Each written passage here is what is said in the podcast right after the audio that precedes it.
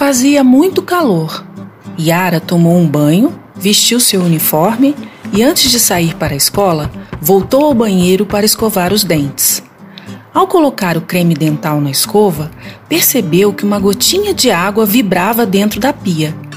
Achou estranho e passou a observar toda aquela agitação. De repente, ouviu: Ei, Yara, vai estudar?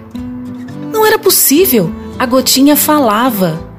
A menina estava encantada. Sua nova amiga passou a ensinar que a água é muito preciosa para a vida das plantas, dos animais e dos seres humanos. Também contribuímos para manter a umidade do ar.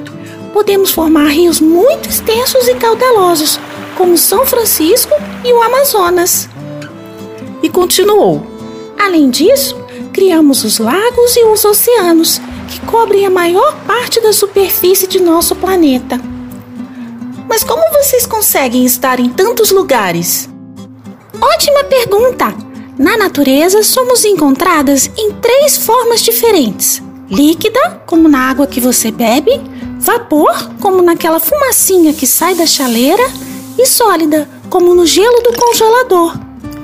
Então vocês ficam mudando o tempo todo?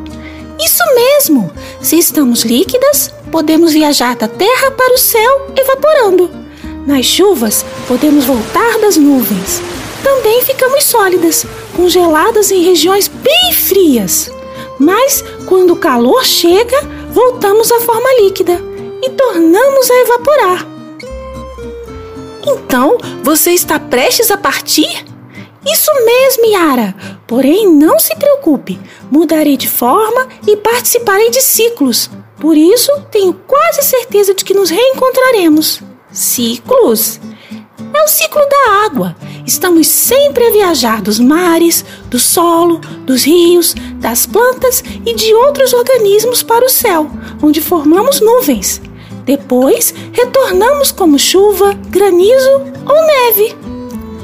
Neste momento, Yara, um pouco aflita, perguntou: Gotinha, você não se cansa? De maneira alguma, a minha vida é esse ciclo. De repente, a Gotinha ficou preocupada. O que foi, Gotinha? Por que ficou triste? Infelizmente, muitas pessoas não cuidam bem de mim. Como assim? Há pessoas que jogam lixo nos rios, prejudicando a vida dos peixes e dos animais que bebem de minhas águas. Essas pessoas poluem também os oceanos, provocando a morte de muitos animais marinhos. Nós ajudamos tanto as pessoas. Não merecemos ser tratadas assim. Também acho, isso é um desaforo. Nós ajudamos até na produção de energia elétrica. Energia elétrica? Sim, Yara.